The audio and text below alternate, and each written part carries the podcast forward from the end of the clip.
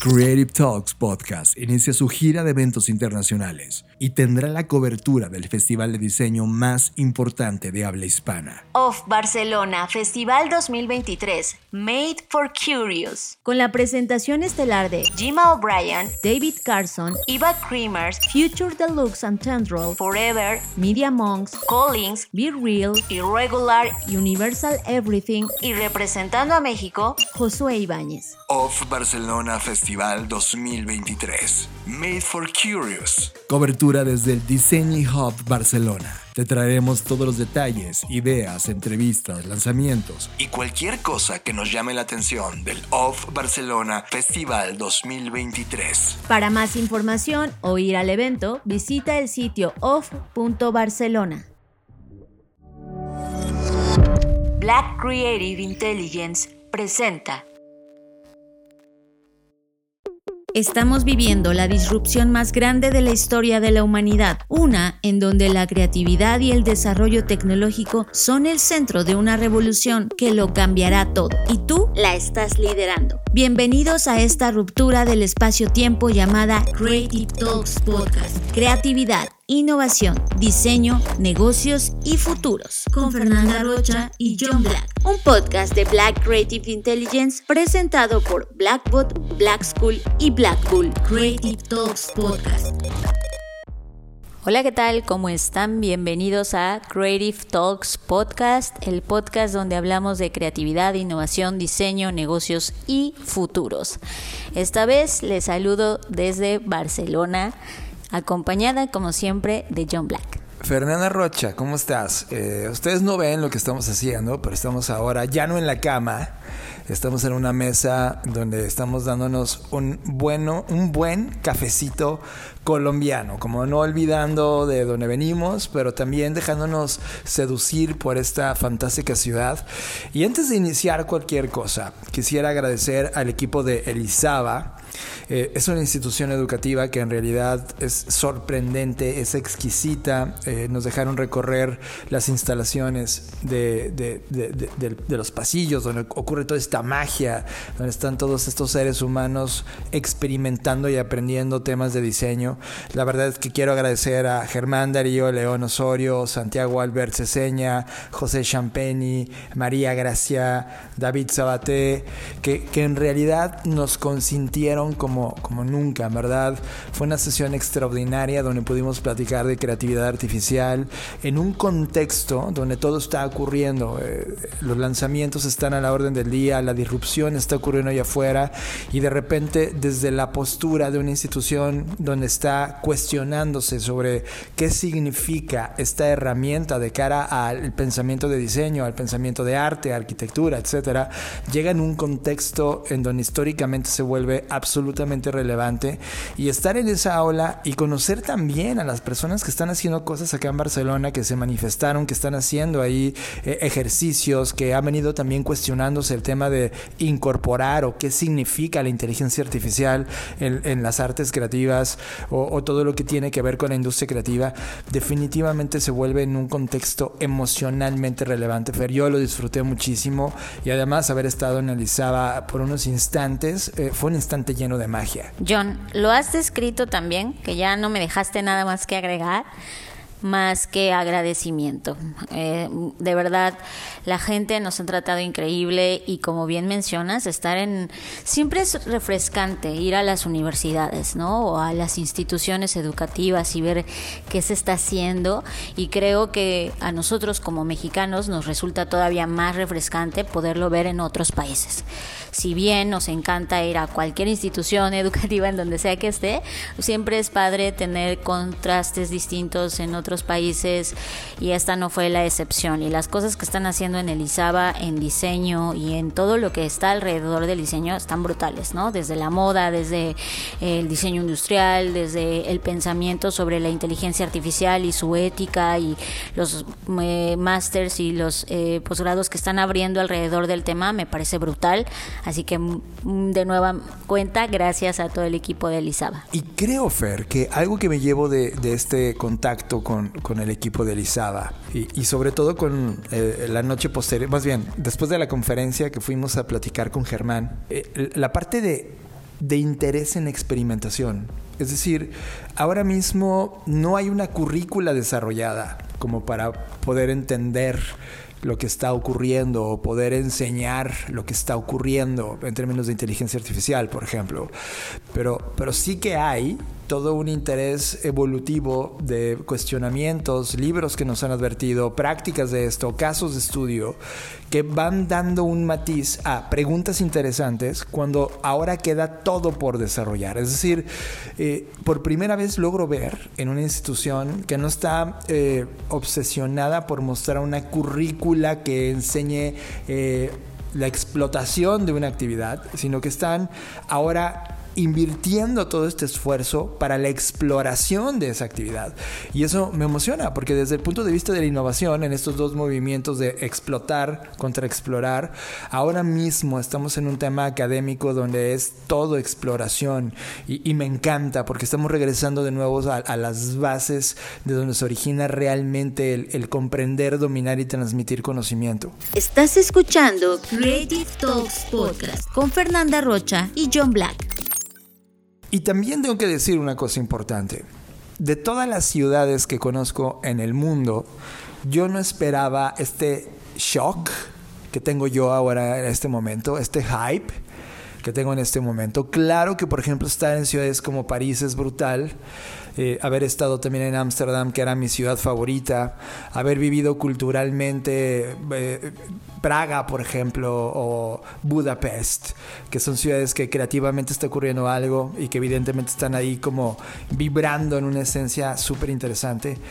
Pero tiene que saber que este lugar es totalmente distinto a todo lo que yo había visto antes. Es como un mashup de todas esas expresiones artísticas que había conocido y mucho más, identificada por barrios, culturas, personas que vienen de todas, partes del mundo acá a crear, a colaborar, a conectar, a explorar, a, mostrar su conocimiento. Realmente vas caminando por las calles del centro o por los distritos donde están ocurriendo las escenas creativas y ves actividad todo el tiempo, eh, reuniones, simposiums, congresos, de prácticamente todo el tipo de actividades creativas. Eso a mí me hizo volarme en la cabeza y se ha convertido en mi ciudad favorita de todo este planeta. Y Fernanda Rocha, tú ya lo sabías. no sé si ya lo sabía, pero era una ciudad que estaba definitivamente en mi checklist de ciudades que quería visitar. Y pues mm, estoy 100% satisfecha, si no es que un poco más, ¿no? Eh, como bien dices, es una ciudad espectacular, con claro, y a mí siempre me gusta hablar como de los dos contrastes, ahora mismo enfrentándose al igual que muchas ciudades con el tema de la gentrificación, con el tema de eh, la sobresaturación del turismo, el tema de em, la explosión gracias a la industria inmobiliaria, ¿no? O sea, como, como toda gran ciudad que se está enfrentando a esos problemas, no por eso quiere decir que, que sea correcto o que lo debamos normalizarlo, pero sí que eh, también debido a eso, a esta mezcla cultural que hay, porque acá ves gente de todas partes del mundo. Y cuando digo de todas partes, es de todas partes, no solo de Europa, sino de América Latina, eh, de Asia, ¿no? Entonces sí ves la mezcla brutal e interesantísima con lo bueno y lo malo que eso trae consigo. Pero lo que sí es un hecho, eh, a mí también me sorprendió la cantidad de mm, eh, eventos creativos que hay. A todas, o sea, es como, como que era demasiado que te falta tiempo y te falta vida para ir a todos los eventos y todos son tan buenos que no sabes a cuál dejar de ir. Básicamente esa es la decisión, ¿no? A cuál dejas de ir y muchos de ellos son gratuitos, que eso también es interesante, ¿no? O sea, obviamente hay eventos de paga como lo fue eh, Off, que ya hablaremos ahorita de eso pero también hay eventos, muchos eventos gratuitos, culturales y es, es una locura.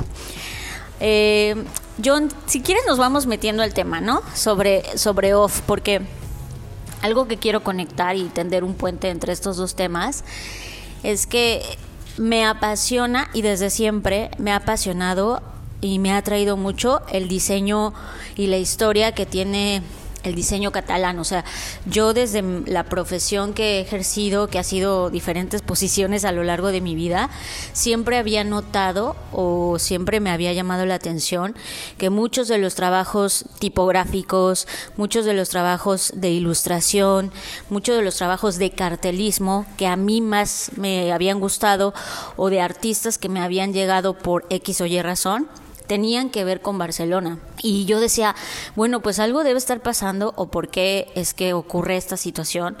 Y no estoy diciendo que por eso no hay talento en otras partes del mundo, por supuesto que lo hay, pero una vez que estuve aquí entendí por qué y sobre todo en esta parte de cartelismo, por qué tienen esa historia y ese tema. O sea, tú vas en las calles y todo es carteles, todo es pósters y ahora que estuvimos en diferentes museos y vaya que fuimos a muchos museos, pues nos damos cuenta que la historia es la que ha trazado ese rumbo y la importancia que siempre ha tenido el diseño y la imagen gráfica en este lugar, pues por esa razón se entiende que ahora veamos un nivel tan sofisticado pero de verdad se los digo, en la calle, o sea, tú ves un anuncio de, del, del gobierno y es una cosa exquisita, o sea, bien diseñada, buena tipografía, moderno, pero conservando esa parte como clásica. Es, es brutal que a donde voltees hay carteles y pósters que dices, ¿qué está pasando en este lugar? Creo que lo abordas bien. Creo que el diseño de identidad es algo que ha tenido un pasado brutal acá. Diseño de identidad gráfica es bestial. El cartelismo más. Recuerda cuando en las guerras mundiales había, además de bombas cayendo, había bombas de papel, o sea, propaganda, cayendo por los aires, donde promovían las ideologías de, los distintos bandos para intentar eh, convencer de que esto era bueno o aquello era malo, ¿no? Eh, y de ahí prácticamente ha sido eh, una carnicería creativa en términos de convencer con las herramientas y los medios que tenían en ese momento, con un discurso gráfico, y prácticamente esto los ha llevado a un tema muy sofisticado del entendimiento del diseño, el color, la composición, los materiales, los puntos de contacto físicos que en este caso se expresan mucho en carteles y folletos. E, en folletos, o sea, la cantidad de folletos en todos lados y de verdad hasta el folleto o el, la postal más fea que podríamos decir, ay, esta es la, ni siquiera puedo decir que es la más fea, eh, puedo decir que es la menos linda, pero hay tanta competencia visualmente hablando que el siguiente tríptico díptico o, cualquier formato, porque hay como muchos formatos, tiene que ser exquisito para llamar la atención porque está en medio. O sea, esto es como en el retail, ¿no? Que tienes que diseñar un buen empaque para llamar la atención en el centro comercial o en el supermercado. Acá es con el papel y eso me vuelve loca. Esto equivale a un tianguis, que es un mercado sobre ruedas que se pone en las calles, por ejemplo, de nuestro, del países latinoamericanos como México, en donde la única competencia son los gritos. O sea, cuando tú vas a un lugar de ropa, de repente son gritos creativos de a 20, de a 20, de 20 que reviente, ¿no? Y todo el mundo va caminando y se ríe. Es, es como, como la única expresión folclórica de debate que hay es el intelecto sonoro creativo de ese ser humano. Acá se traduce en gráfico. En papel. Y en papel, o sea, quiero resaltar que es papel. Ustedes tienen que saber que hemos pasado por una cantidad de museos brutales y obras, no sé si hemos visto miles de obras a lo largo de estos días, pasando por el CCCB, que es un lugar que Fernanda le parece fascinante, a mí también, creo que es un lugar increíble. Fuimos a la Fundación Joan Miró, que terminó hoy, en particular hoy, donde estuvimos frente a la obra de Miró, putz, o sea... Hicimos un mashup de todos los otros. O sea, fue un antes y después. Fue un, tipping point estar frente a esa hora. Ya les contaremos. Estuvimos en el MACBA, eh, en el Museo Nacional de Arte de Cataluña, eh, Picasso, por ejemplo, también. Bueno, han sido unos días muy brutales donde hemos comprendido el pasado de eso. Y enlazando, porque evidentemente estamos aquí justo por Elizaba, pero también la segunda era porque queremos exponernos a, donde se origina uno de los eventos de diseño más importantes del planeta en términos de habla hispana. Y ahora me doy cuenta que de este lado es del planeta planeta, porque está realmente en Barcelona eh, convocándose a una cantidad brutal de personas de todo tipo de nacionalidades europeas.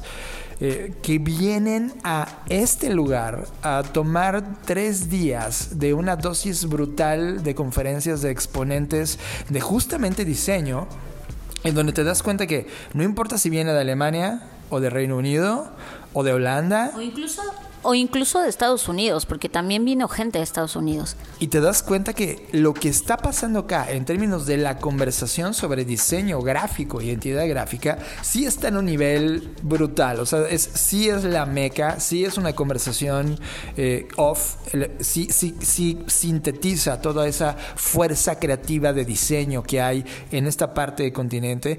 Y cuando hemos ido a off, por ejemplo, en México, que prácticamente no se nos ha escapado ni una sola versión, si te das cuenta que llega una curación muy, o sea, selecta, pero acá estás, o sea, acá ocurren tantas cosas al mismo tiempo que no sabes qué perderte. O sea, hay tres escenarios, uno donde es como lo importante, importante, pero los otros es que no son importantes, pero son otro tipo de escenarios, ¿no? Eh, tienen eh, actividades de workshops, tienen actividades al aire libre, entonces de repente es como, ¿qué me quiero perder? O sea, de repente estás en off y dices, ¿qué me pierdo?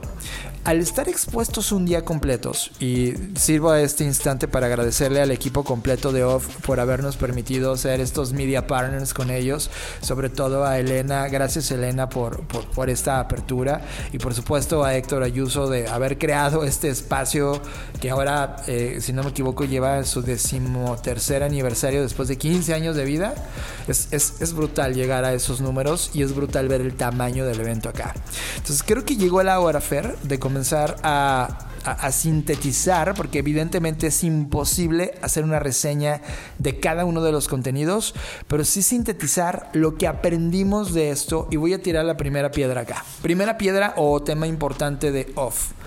Es un hecho, ya lo dijimos, la cultura gráfica que hay acá, el diseño de identidad todo ese tema visual, es, esta neutralidad, creo que no hay un lugar en el planeta que yo conozca en este momento donde, se sintetice tanta cantidad de propuesta visual.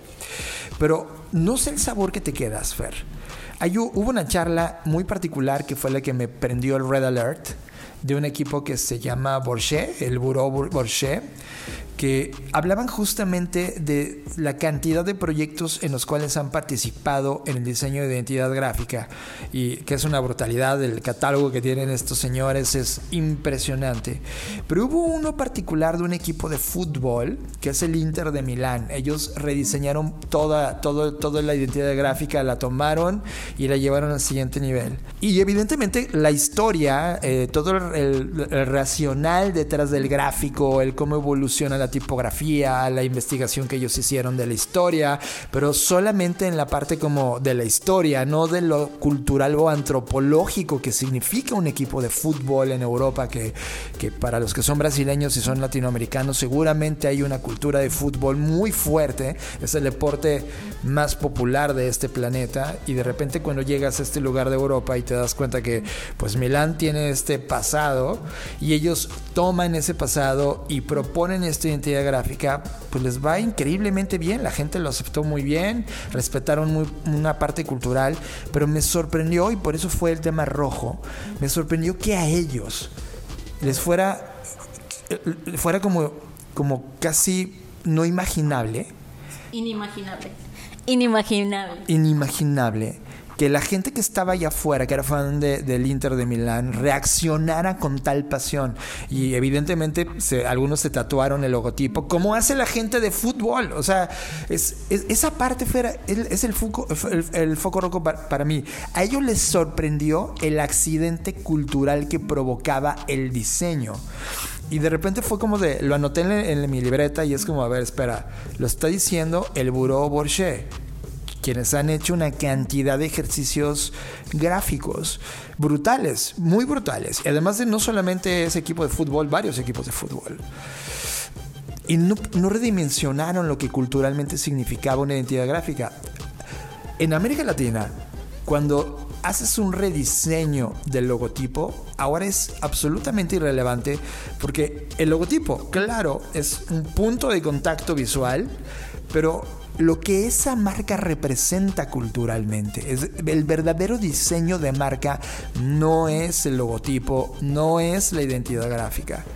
Es todo la cultura que, tiene esa marca, la postura que tiene, el statement con el cual está amarrado a la concepción de por qué existe esa compañía. No solamente hablo de misión, visión y valores, que son también cosas que ya no hablamos, sino realmente el propósito de esa compañía al existir. Eso es marca. Y estos, estas firmas de diseño europeo no lo consideran para nada, Fer. Y es que yo ya ni siquiera hablaría de propósito porque ya sabemos, o sea, bueno, ya lo he hablado en otros episodios, para mí el propósito es insuficiente.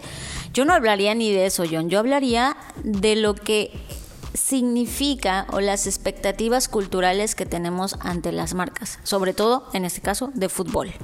O sea, la gente, un aficionado de fútbol es otro animal distinto, ¿no? Y lo digo en el buen sentido de la palabra, es alguien que, que, está apasionado, o sea, no, es, es, es una cosa que igual y ni siquiera podemos poner en palabras, ¿no? El aficionado de fútbol es capaz de cualquier cosa, o sea, y lo hemos visto en su lado positivo y su lado negativo. Le pone el nombre, le pone el nombre de jugadores a sus hijos, o sea, cuando los jugadores solo están ahí un año o dos, ¿no? De repente ya le llamaron Cristiano Ronaldo o alguien y dices, dude, o ya se trataron algo por el resto de sus días. Y eso no tiene nada que ver con el logotipo, tiene que ver con lo que por eso te decía, ni siquiera con el propósito.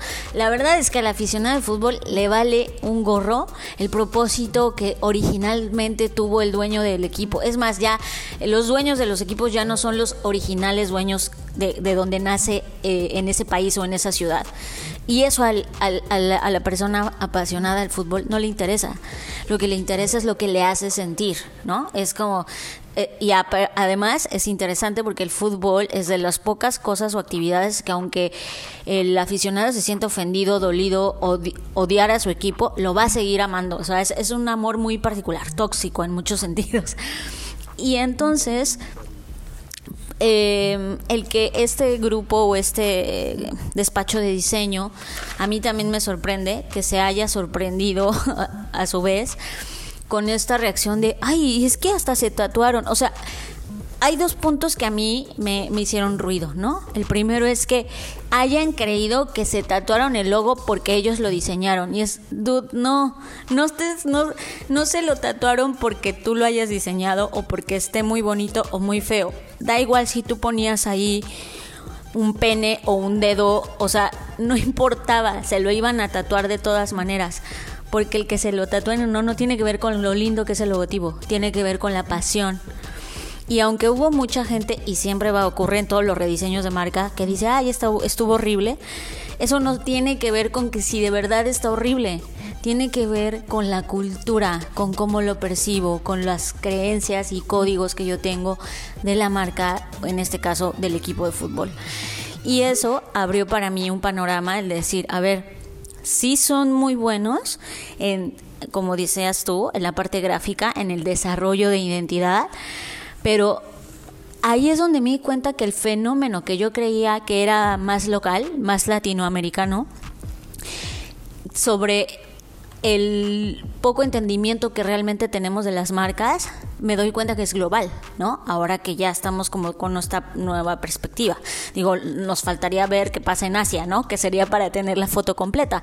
Pero ahora me doy cuenta que al menos en Occidente e, e, esto es, esto es preocupante. O sea, estamos ahora mismo siguiendo en nuestra, no sé si ambición, soberbia o ignorancia, pensando que estamos haciendo eso y que la gente lo, lo va a apreciar por la estética simplemente y no estamos pensando en que esto es un tema no solo de estética, sino de cultura. Coincido totalmente contigo, Fer. Creo que estamos en un punto, estamos parados en una ciudad que visualmente, como lo dijimos, tiene un pasado excepcional y todo este continente lo tiene, ¿no? No solamente es un tema de, de, esta firma, sino, por ejemplo, yéndote una firma de Londres que se llama Found, que también son una bestialidad, y también, o sea, todo lo que se presenta en off, en términos visuales, es, una brutalidad. O sea, lo ves y dices, señores, pueden imprimir un libro de cada conferencia que están dándose aquí, en términos de los casos y lo que muestran visualmente. Sin embargo, el límite, la frontera que rebasa lo estético, hermoso y funcional contra lo que hoy se debate sobre qué realmente es hacer marca, esa parte es inexplorada.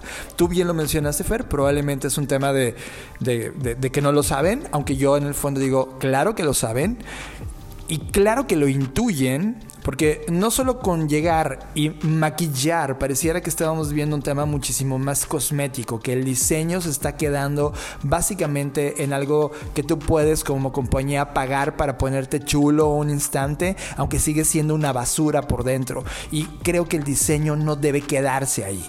Que en contraste con eso, afortunadamente, nos tocó ver una premiación a gente muy joven y eran los Weeks Playground, em, obviamente by off, ajá, y fue brutal. No solamente porque igual la forma estética, el tema gráfico fue excepcional, sino porque ahí estos chicos que son estudiantes, ¿no? Valga la pena mencionarlo, vaya que sí están intentando resolver temas complejos con diseño. Por ejemplo, nada más por mencionar, y ahorita si quieres tu profundización, pero había proyectos que nacieron a partir de la guerra de Ucrania y que a través del diseño y a través de la cultura, porque tenía que ver la música, la moda, juntaron fondos para poder enviar y luego no nada más se quedó ahí, sino que siguió esa idea para poder convertirse en una solución permanente y sostenible en lo que sigue este conflicto en Ucrania. También hubo quien se preocupaba por los artistas callejeros o quien se preocupó por la cultura africana y resaltar la esencia y raíz africana del diseño africano en Ámsterdam, ¿no? Entonces, ahí es como dices, yo tengo dos, dos cuestiones, estas no son conclusiones, son preguntas, ¿no? Es, ¿será que cuando eres joven y te estás estudiando y estás lleno de ilusiones y por favor si tú estás estudiando tápate los oídos o no escuches esto pero será que cuando uno es joven y estás en la universidad lleno de ilusiones y decir sí voy a salvar al mundo y lo intentas y luego creces y te das cuenta que el mundo es cruel y dices a la mierda y que les den Exacto, como dicen acá. Y, y y en ese momento decides como, ya, güey, me voy a dedicar solo a lo estético porque si me meto en lo demás, no sé a dónde voy. Esa es una hipótesis. O dos, tiene que ver con las generaciones que realmente sí están preocupadas y dicen, estos güeyes, es decir, nosotros, ¿no? No están haciendo nada, nos toca a nosotros. No sé, no sé, tú, ¿cuál es tu hipótesis? A mis cuarenta y tantos años, Fer, te puedo decir que sí estamos entrando en una zona de hartazgo. O sea, yo a nivel personal me estoy dando cuenta que todos los impulsos creativos, esfuerzos, energía, pensamiento para salvar al mundo empiezan a no tener efecto. Y mientras no seas alguien que tenga una capacidad global de, que se replique ese mensaje lo más pronto posible a niveles superiores de la Madre Teresa de Calcuta no pasa nada. Y, la Madre, Madre Teresa de Calcuta lo hizo y no pasó nada, y Tomber lo hace y no pasa nada. Es decir, eh, de repente hay una sensación a cierta edad de maduración donde dices, fuck it, no va a pasar nada. Y casi puedo decir que todas estas firmas de diseño probablemente nacieron con un ímpetu de cambiar al mundo y de repente cuando se dan cuenta que ya tienen facturas que hacer y niños en camino, dicen fuck it, que se joda al mundo y terminan haciendo esto. Eso no significa que hicieron un lugar peor, lo hicieron bellamente peor. O sea, esto es algo que el diseño es una crítica fuerte. Puta, esto que acabas de decir es brutal, porque es. Es ver el mundo arder en el sillón mejor diseñado del mundo, ¿no? 100%. Y esa, esa es la sensación. Ojo, vuelvo a aclarar y lo pongo con un post-it gigante con mucho pegamento. Es una conversación exquisita. O sea, tú cuando vas a Love, te vas a ir de boca con las cosas visuales que están ocurriendo. Pero los que ya tenemos esta dosis de mundo, de entender cómo funciona el mundo, de, oye, ¿por qué estás haciendo esto? O sea, no solamente es, wow, desplegué algo increíble encima del fuego, ¿sabes? Esos cuestionamientos importantes no están ocurriendo en esas esferas. Y como tú mencionas, por ejemplo, Matías Campa, que fue una de las personas que conocimos en este, en este lugar, que son justo estas promesas. Matías Campa es de Perú, Fer. Y lo que está haciendo es salir a las calles de Perú para poder rescatar, de Perú, perdón, de Ámsterdam, para rescatar artistas sonoros que claramente no van a firmar con ninguna firma de música masiva, que claramente Spotify ni siquiera los pela, para ellos crear un movimiento y puedan en una economía de creador ellos comenzar su carrera de artistas. Esos, esos, esa nueva generación, Fer, y eso le uno con tu segunda pregunta, es o, o ya el mundo se los comió o es una nueva generación naive que sigue pensando en salvar el mundo. Yo sí creo que esta nueva generación no creo que sea naive. Creo que sí nacieron con un momentum donde hay demasiados libros de emprendimiento, donde ya hay un camino recorrido por el mundo del startup y un montón de cosas que hicimos mal, los que subimos en esa primera generación de startups, y que ahora ellos mismos han detectado lo que se hizo mal y están haciendo de hacer una diferencia. Y no es, no es nada ajeno que gente como Matías o Black Childish, que es esta persona de África que está haciendo cosas brutales, o lo de Ucrania, que se llama Oplich, eh, en realidad están pensando que a través del diseño pueden resolver problemas.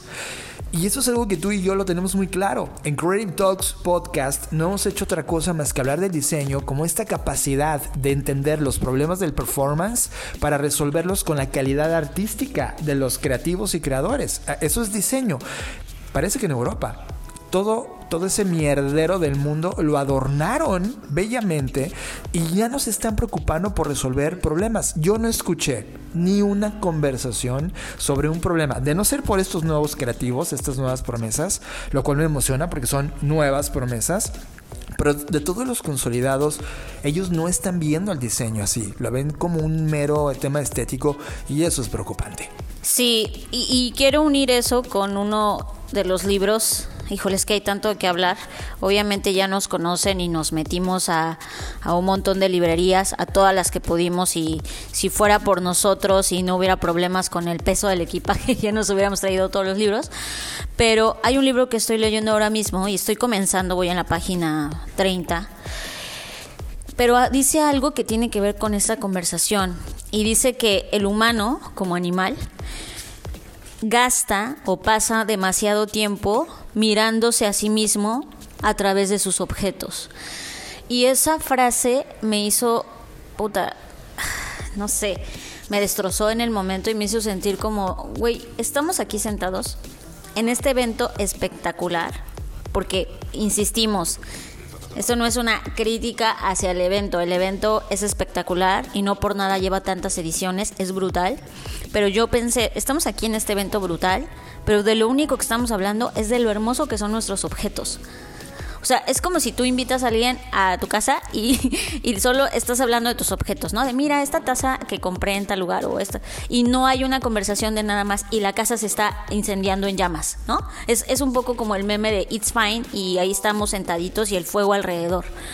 Y eso me preocupó incluso fue una crítica hacia mí misma, ¿eh? O sea, fue como, neta, estás aquí sentada, güey, cuando el mundo está ardiendo y entonces estas horas las podrías usar en hacer otra cosa. ¿Sabes? Como que me reclamé a mí misma ese tiempo y me reclamé a mí misma como de, Dem, no puede seguir pasando esto, ¿no? O sea, no podemos seguir sentándonos a hablar de lo hermoso que son nuestros objetos, porque vaya que lo son, pero creo que esa conversación se queda chica ante los problemas que tenemos hoy.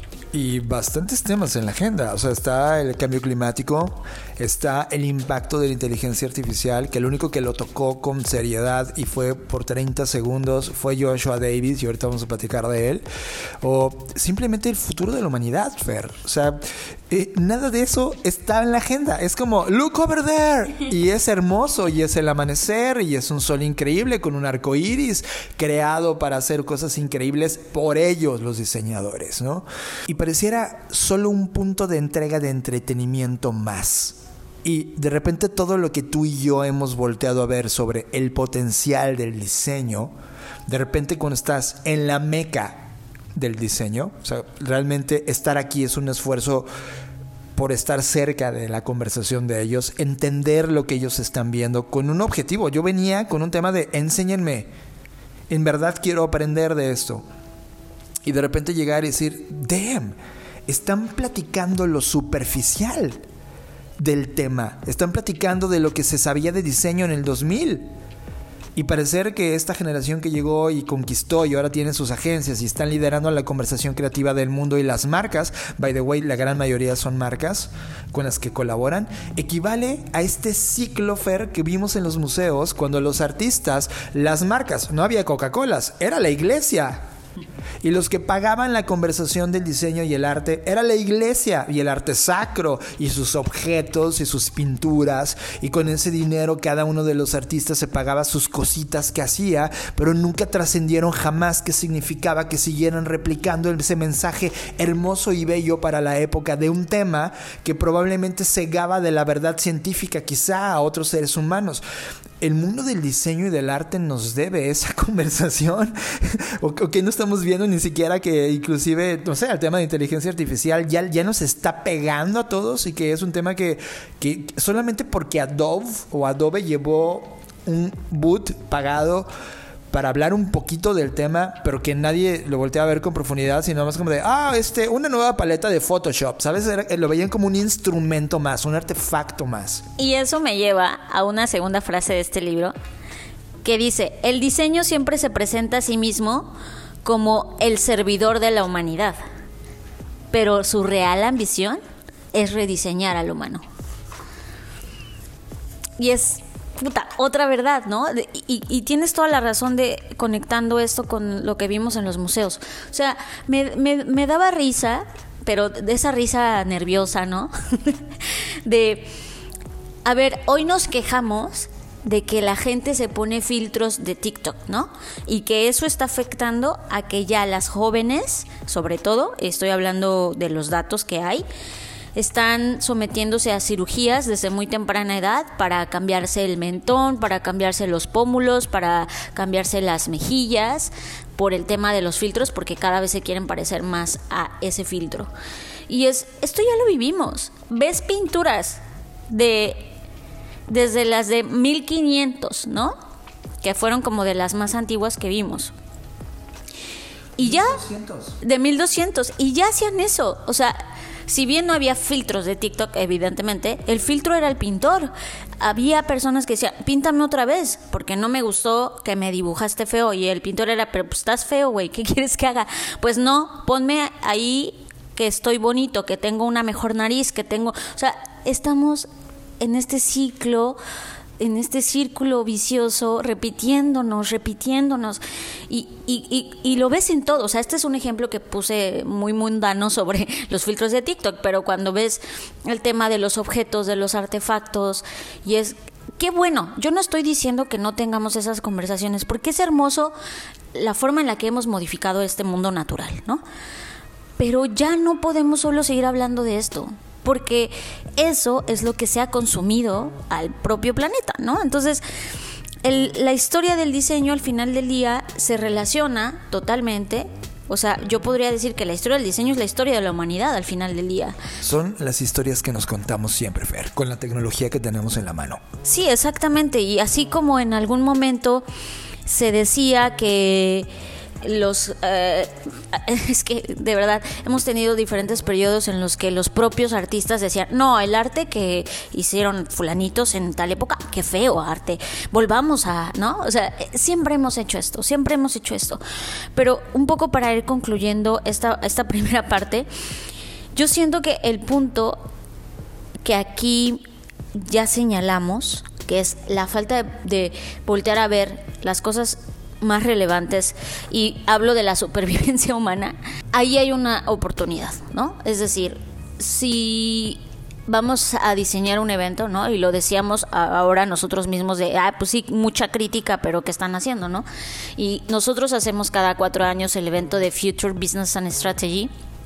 Y ahora tenemos todo este aprendizaje y decir, a ver, no, o sea, vamos a hacer el evento, ya, ya es en 2024 y tenemos que entonces poner en práctica, poner en la mesa todas estas cosas que estamos señalando y entonces sí como apuntalar hacia resolver estos problemas, ¿no?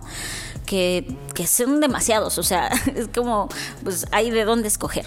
Quiero recalcar, Fer, que ante esta intoxicación desesperada de atención, o sea, en realidad así me siento, de ¡Ey! ¡Se está quemando el mundo, güey! ¿No? Quería pararme y gritar y decirles, ¡güey! Sí, sí. Eh, o sea, neta, sí, toda la razón. Yo me sentí igual. De hecho, fue cuando nos salimos, ¿no? Porque fue, sí fue abrumador, o sea, fue, fue, fue, se me revolvió el estómago, porque, porque me, me dio, no sé, miedo, me dio frustración, ¿no? Me dio, y sí fue como eso, sí fue como un, oigan, y, y, y, me culpo por no haberme atrevido, o sea, no sé, igual no hubiera pasado nada y solo me lleva la policía, no lo sé, ¿sabes? Pero sí fue frustrante, fue, fue bastante duro. ¿Sabes cómo me sentí? Como, como tener un millón de dólares impresos en la mano y que fuera una guerra de papelitos entre todos, ¡ah! tirándonos, y, y, fuera de ese edificio la pobreza. O sea, es, es, es un acto eh, de, poca conciencia, donde solo esa comunidad o esa tribu que tiene esos billetitos eh, festejan en una, en, una, en una feria de tirar billetitos. Es, es, esa imagen artística que eh, espero te la hayas imaginado en tu cabeza. Así me sentí, que, casi con esta corrupción encima, ¿sabes? Es como, como un tema de, no, en serio, no, juntémoslo. Porque, ojo, ojo, ¿eh? Algo que sí quiero decir. Todo el trabajo documental todo lo que ellos hacen, las variaciones, las cientos de miles de variaciones. Hay, hay, proyectos que tienen miles de variaciones para llegar a un objetivo. Todo ese talento, toda esa energía desperdiciada por un maldito logo, Fer. Cuando todo ese talento de esa generación por completo, que es algo que hemos insistido toda la vida, toda esa posibilidad de hacer estas variaciones para resolver un problema. Uno, escoge uno, cabrón, el que quieras. Y qué bueno que lo tocas, porque justo es, yo no quiero que desaparezca la estética. O sea, tampoco es como que diga, quiero vivir un mundo donde todo esté horrible. Por supuesto no. Pero ahí es donde viene el balance y por eso decía que hay una oportunidad. O sea, creo que debemos seguir manteniendo esta estética que nos permite tener una mejor organización de las cosas y crear, etcétera.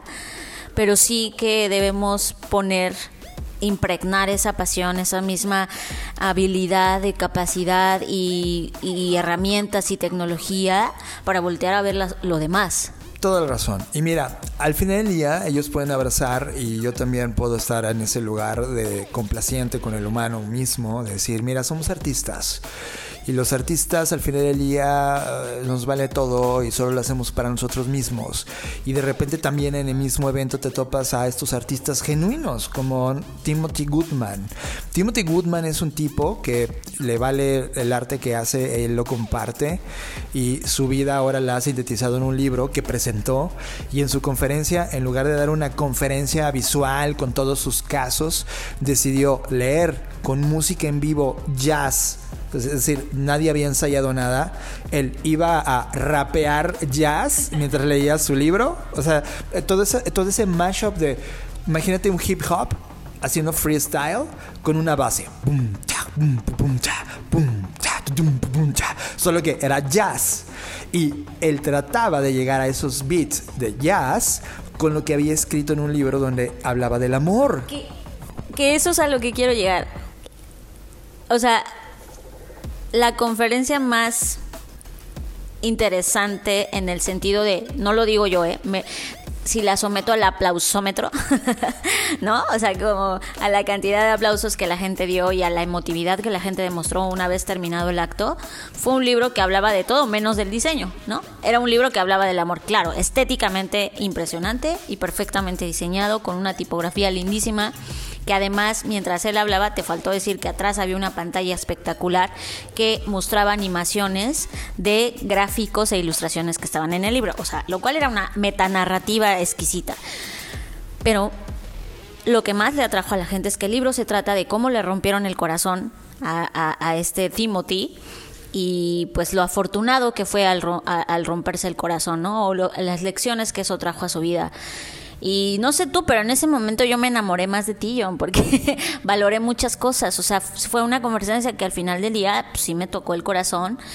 Y, y, me dio mucha risa en el sentido de que, bueno, se trataba de todo menos del diseño, se trataba de, nuevamente, adivinen qué, la cultura, las emociones, lo que nos hace sentir, lo que nos hace llorar y los problemas que hemos tenido a lo largo de la vida, ¿no? El amor, el desamor, etcétera, etcétera. Entonces, eh, eh, eso fue muy interesante también. Coincido contigo. Eh, a partir de ahí te vi con otros ojos y, y gracias a Timothy también decidí quedarme más horas en el evento. O sea, tiene que saber que el día de hoy no fuimos al evento. La razón por la cual no fuimos es que terminamos intoxicados y después de ver quién iba a estar el día de hoy en el evento, no es que, los, no es que lo odiemos, pero era más de lo mismo, ¿sabes? Era como, ¿en serio no se cansan? De estar viendo casos y casos y casos, cuando yo puedo meterme a su sitio web o meterme a su perfil de Behance y darme cuenta que toda esa información está ahí bajo mi ritmo y si me interesa uno en particular puedo meterle al YouTube de su última entrevista o conferencia. Es como necesitamos un evento que lo haga. Yo creo que el mismo evento, entre la magnificencia que ya tiene, pudiera llegar a un nivel de deidades si no solamente fueran casos, sino que también fueran temas y esos temas abordados desde el diseño, porque ya lo rebasó, o sea, es el diseño se hizo tan grande e importante que ahora los diseñadores quieren desinflarlo, a regresarlo a la base que dominaban y, mm, podemos estar rajando a un lado una de las herramientas más importantes de la humanidad para resolver problemas. El método científico nos ayudó, pero ahora necesitamos un método creativo. O se lo van a ceder a los creativos, yo alzo la mano, lo tomo, ¿eh? O sea, es un tema de o lo van a hacer o ya no lo van a hacer. Voy a hablar de las dos cosas que sí valieron la pena de ese día. Ya habíamos conocido a Marcel Siul. Él es el fundador de una compañía que se llama State. Cuando lo vimos en México, fue la conferencia más brutal que vi en los últimos cinco años de mi vida. O sea, visualmente es espectacular, la historia que él pone en el escenario es impactante y lo más interesante. Nunca hace una conferencia igual. O si hay una línea narrativa, por supuesto, pero él entiende y reacciona a lo que va aprendiendo en cada una de ellas para llegar a la nueva ciudad y, y mostrar algo distinto. Lo que vino a hacer acá en Off es que él fue el responsable de mostrar todos los titles. Los titles eso es, es un como cortometraje inicial que ponen en el evento donde muestran a todas las personas que van a ser parte de esa edición, de en este caso Off. Y la verdad es que hoy a estas alturas todo el mundo se pelea por diseñar eso, porque es una animación. Todo el mundo quiere grabarlos porque son tan eclécticos y son tan interesantes que si tú lo haces, te ganas una escena, te ganas un lugar en la mesa de los máximos diseñadores del momento en este lugar de Europa. Eh, a Marcel en este caso se lo encargaron porque él tiene un proyecto y él cuenta, es como, a mí me lo encargaron y fue él a los cine, fue claro. Y de repente llegó una marca a querer comprar los titles y entonces Marcel le dijo al dueño de Off o a los creadores de Off de, oigan, pues yo no les puedo ofrecer dinero, o sea, quédense el dinero, vayan y háganlo. Y Off, que sí, esa parte sí lo ha hecho increíblemente bien, siempre ha defendido la postura del arte ante el dinero, ¿no? Es como un tema de quiero mostrar lo mejor posible. Terminaron haciendo con Marcel el proyecto y lo que hizo fue una narrativa del por qué diseñó esos tres minutos y medio, cuatro minutos que dura ese Titles, este cortometraje, de dónde vino. Y fue un viaje al interior conceptual de los problemas que él tuvo desde su niñez hasta el día de hoy.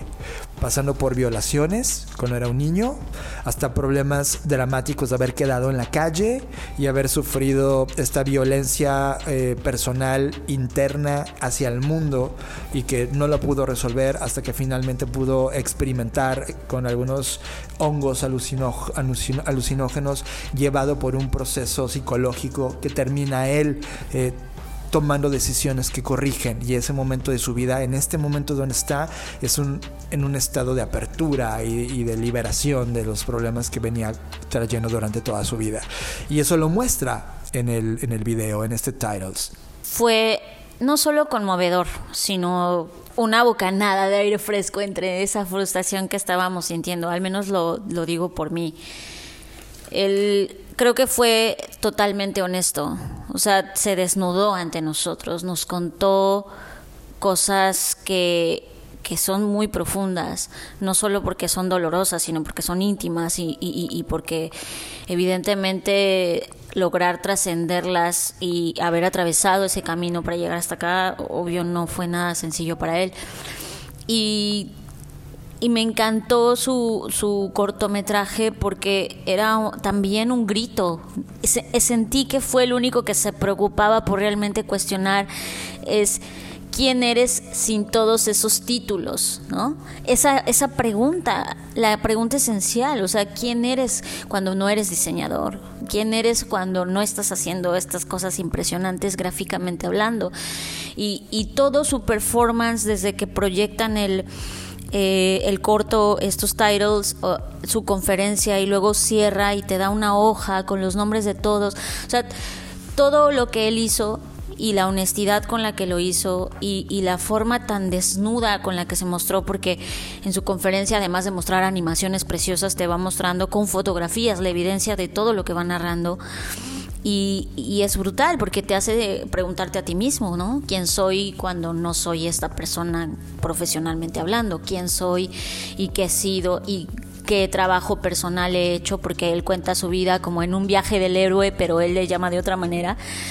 Eh, y, me parece totalmente inspirador, pero también totalmente cierto. O sea, y lo veo también en los museos. Nadie que ha creado cualquier cosa ha sido de la nada, ¿no? Todo lo que hemos creado, el arte, sobre todo la pintura, siempre está muy relacionada al, al estado en el cual se encuentra el artista. Lo vimos con, con Picasso, eh, como ciertos momentos de su vida donde había depresión, se ve reflejado en sus cuadros y, de la misma forma cuando está contento, ¿no? desde todos lados se ve y el que él se haya sincerado y que haya exigido una explicación de alguna manera a través de esto, fue como, ok, hay una persona en este, en este estadio y en este lugar lleno de cosas espectaculares hablando de algo importante. A mí me emociona puedo decirte que de todas las personas que admiro, solo me queda él. Lo había olvidado. O sea, y esa frase que dijo de quién eres sin estos títulos, es lo que tú y yo hacemos todo el tiempo, Fer. Cuando alguien nos presenta, tiene que saber, y es que seguramente ya lo sabes, Fer y yo somos torpes sociales. Si un día nos ves afuera en la calle, y no te saludamos, no es porque nos caigas mal, sino porque somos torpes sociales. No, no sabemos cómo llegar y saludar. Somos torpes nivel. Hoy una persona se acercó a John diciéndole si tenía encendedor y John le dijo, no, gracias. o sea, esa torpeza sociales venimos manejando. Y claro, el otro sonrió como diciendo, eh, este, ok. Y yo lo entiendo después. Cuando, me escucho a mí mismo digo, oh, y, corro. O sea, soy el que va y se esconde, ¿no? Como Mero, como Simpson cuando se mete entre el, pastito o las plantitas, ¿no? Sí, lo mismo cuando estuvimos con el dueño de, de Off, el creador de Off. Hola, ¿qué tal? Y de repente silencio incómodo. ya no sé qué sigue. O sea, es, es como, que te vaya bien, amigo. Así fue. Así fue. Y nos fuimos. Seguramente él se quedó con quiénes son estos. ¿Qué, fue lo que acabo de pasar? Bueno, uno no, sé. Eso somos, ¿ok? Entonces, lo entiendo muy bien. Y viendo de vuelta lo que él pone en la escena de, oye, ¿quién eres sin estos títulos? Tú y yo nos presentamos sin títulos. Porque creemos, o al menos yo a nivel personal, a título personal lo digo, eres la persona que eres en ese instante. Y, siempre se lo decimos a la gente, es ¿Qué somos capaces de crear cuando ahora en este instante estamos juntos? Me da igual de dónde vienes, cuántos dragones mataste o qué títulos tienes, me da totalmente igual. Crearía una expectativa o una sobreexpectativa y lo que importa es lo que ahorita es, lo que ahorita estamos a punto de vivir y eso, eso queda claro, es eres este. Y esa pregunta debe de llegar y permear a toda la industria. ¿Quién eres sin el título de diseño? ¿Te gusta de dónde viene tu dinero? ¿No? Por ejemplo, ¿te gusta mentirle a la gente para poner encima de la mierda algo hermoso, ¿sabes? Eso es, un tema fuerte para la industria y nos pasó lo mismo en el marketing y nos pasó lo mismo en la comunicación y pasa lo mismo en la política. De repente empiezas a ver todas las franjas de actividad humana y tienen exactamente el mismo problema. Y es, ¿de dónde, va, ¿de dónde viene el cambio? ¿De los políticos? No, no va a venir de ahí. Va a venir de la gente que crea cosas. Por eso es que creo en esto. Y por eso creo que el diseño necesita subir esa, ese nivel. Y creo que lo que hizo Marcel fue brutal. A mí me pareció, eh, como tú dices, Fer, honesto, abrió su alma. Y a mí en lo personal me dejó entender que va de eso, de ser y de compartir quién eres y no fingir y adornar lo que no eres. Y eso me lleva a Joshua Davis y con eso cierro este capítulo de Off. Joshua Davis lo conocí igual en un off cuando, estuvo en México. Él le hizo la portada de el libro de los 10 años, si no me equivoco, o un libro de aniversario de off. Y Joshua estaba en un momento espectacular de su vida y siempre fue explorador. Y fueron de los primeritos que empezaron a jugar con código para diseñar, ¿no? Código creativo. Código creativo para diseñar. Y él lo dice de manera súper, en su personaje, es un personaje muy divertido cuando dice, yo hacía esto hace 20 años, niño, tú no habías nacido. Y claramente había audiencia que no había nacido y él ya había hecho cosas, ¿no? Es como un viejo pirata del diseño, si lo ves así, hasta en su personaje. Una cosa que olvidé decir de Marcel al final, y fue un statement, es probablemente este es el último Titles creado por humanos. Y, quizá eso es un statement, o sea, sin, tener que hacer un análisis de qué es creatividad artificial o inteligencia artificial, deja una profundidad impresionante, un silencio mega incómodo. Fue alguien que dijo, oigan, ¿ya vieron el elefante que está ahí? Cuando todo el mundo había decidido voltear a otro lado, fue un silencio fair, incomodísimo en la sala, pero fue Marcel, quien se atrevió a decirlo, y luego Joshua Davis también lo hizo, cuando dijo, güey, yo lo hacía. El tema es ahora, ¿qué, qué vas a hacer? ¿Es, ¿Vas a seguir explorándola? ¿O vas a seguir este, fingiendo que sabes algo y abrazando lo cómodo en lugar de salir a explorar? Cuando sumas el mensaje de Marcel con Joshua Davis, se trata únicamente de una sola cosa, Fer. Explorar con el corazón, por el corazón, para el corazón. De eso va el diseño. Y cuando le metes otras cosas encima, le quitas la esencia del diseño. Y entonces lo haces para otra cosa, para ganarte un premio, para ganar dinero, para premiar algo o ponerle foco cuando sabes que no deberías de ponerle foco, pero te pagan por eso. Y así con todas las profesiones de esta actividad humana creo que al final, eh, este día uno y el único que estuvimos desde la mañana, desde el día que abrieron, el instante que abrieron hasta el instante que cerraron el lugar, fue de amigos de diseño, amigos y creativos del mundo. Sí tenemos un problema. No estamos hablando lo importante que es conectar nuestra capacidad creativa para resolver las cosas que queremos de corazón. No es que estás obligado. Un día vas a estar obligado cuando no haya tiempo, ¿eh? Hoy tenemos tiempo. Hoy nos podemos reunir a tomarnos una cerveza o ir a un lugar donde hacen un evento fascinante de creatividad y diseño y no lo hablamos. Ese tiempo perdido es tiempo que es oro que no vamos a recuperar. Fer, yo cierro con esto de mi conclusión. Vi un evento, y lo repito una vez más, excepcional. Pero dentro de esa excepcionalidad ya hay una excepcionalidad ordinaria ya hay una excepcional mediocridad, ya hay mucha complacencia, ya hay estupidez entre esa excepcionalidad. O sea, son cosas que se pueden combinar juntas. Ya existe este, este tema aburrido de, lo excepcional que es el diseño, ya este tema temeroso de no innovar o explorar, tienen terror al fracaso o explorar nuevos conceptos, son réplicas una de la otra, una copia, son seguidores, son gente controlable, procesable, predictiva. Hoy el diseño se ha convertido en eso. El tema es que eso es muy rentable. O sea, eso, eso paga las universidades de diseño. Eso hace que tu papá, que tiene dinero, apueste por ti para que te conviertas en un diseñador y trabajes para una de esas agencias. Y el ciclo se repite y se repite y se repite. Y cuando volteas a ver la historia de la, del arte, la historia del diseño, en todos los malditos museos a los que fuimos, en las miles de imágenes capturadas por personas que dedicaron cientos de horas su, su vida entera para crear un mensaje que comunicara algo, era exactamente el mismo problema. No hemos superado nada. Y la oportunidad es ahora, el poder conectar todo el conocimiento que tenemos como humanidad con las herramientas que hoy tenemos, debe ser excepcional. John, yo nada más voy a agregar algo que puse en mi Twitter esta mañana, porque es como una gran conclusión que tengo con todo este tema. Y no solamente con el evento de sino estoy hablando de, de, de, lo que vi también en la historia, ¿no? En estas pinturas de 1200, de 1500 y así, llegué a esta conclusión. El ser humano se ha convertido en la única especie que ha diseñado sistemáticamente su propia extinción.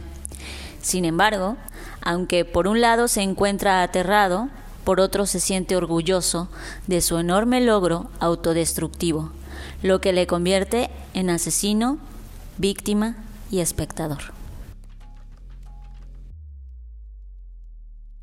Estás escuchando Creative Talks Podcast con Fernanda Rocha y John Black. Y con esto llegamos al final de Crave Talks Podcast. Gracias por estar ahí. Hay mucho que comentar y creo que hay demasiado conocimiento en términos de lo que hemos estado sintiendo, Fer, en las obras. Eh, tenemos libretas llenas de ideas, tenemos libros nuevos, eh, tenemos artefactos que nos inspiraron y que, que, van a viajar con nosotros y otros que son totalmente inmateriales que se convirtieron ya en parte de nuestro ser. Si bien, si en algún momento tú que estás escuchando este podcast tienes oportunidad de visitar una ciudad con estos objetivos creativos, no tengo la menor, la menor duda que visitar Barcelona va a ser un lugar donde te va a poder fusionar, te va a permitir fusionar todo tipo de conversaciones, idiomas, posturas, pensamientos en una ciudad que es una ciudad museo, una ciudad que al caminar logras sentir su historia, el miedo, el terror, la emoción, el futuro, el presente, combinarla con aire frío, pero al mismo tiempo el sol de una playa y luego ver todo lo que ocurre en eventos y toda la historia condensada en cada uno de sus museos y luego volteas a ver a los chicos de nueva generación con este aire naif del futuro que les va a tocar y te das cuenta que, que la vida sigue y, tienes que decidir una ciudad emocionante y tienes que vivir en un lugar donde no te sientas un prisionero que no va a ningún lugar y tienes que atreverte a conectar al menos una vez en tu vida para saber que existen otras posibilidades. Esa ciudad es Barcelona. Eh, yo, no, yo no sabía que Barcelona se iba a convertir en mi ciudad favorita del planeta. Solo me hace falta contrastar dos ciudades. Una de ellas es Tokio la otra es una ciudad nórdica. Que, sin duda eh, también creo que va a tener lo suyo. Sin embargo, hoy tengo ya mis bemoles. Eh, Barcelona me ha permitido volver a soñar, tener hambre, destruirlo todo. Tienes que saber que, que en este momento le prendimos fuego una vez más a nuestras em, embarcaciones para volver con su madera a rescatar lo que haya rescatado y construir un pensamiento totalmente nuevo en términos creativos. A eso le agradezco a Barcelona y le agradezco a Fernanda Rocha, que fue la que insistió todo el tiempo de voltear a ver este lugar que hoy me parece una meca interesante para mí. Pues gracias a ti que nos estás escuchando como dice John, mucho que explorar, que seguramente lo vamos a ir defragmentando en los siguientes episodios, ya con más tiempo, ya con más calma, en otras latitudes que todavía nos esperan. Y gracias una vez más por estar con nosotros. Nos vemos en el futuro. Escuchaste Creative Talks Podcast con Fernanda Rocha y John Black, un podcast de Black Creative Intelligence, presentado por Blackbot, Black School y Black Bull. Nos vemos en el futuro. Black Creative Intelligence presentó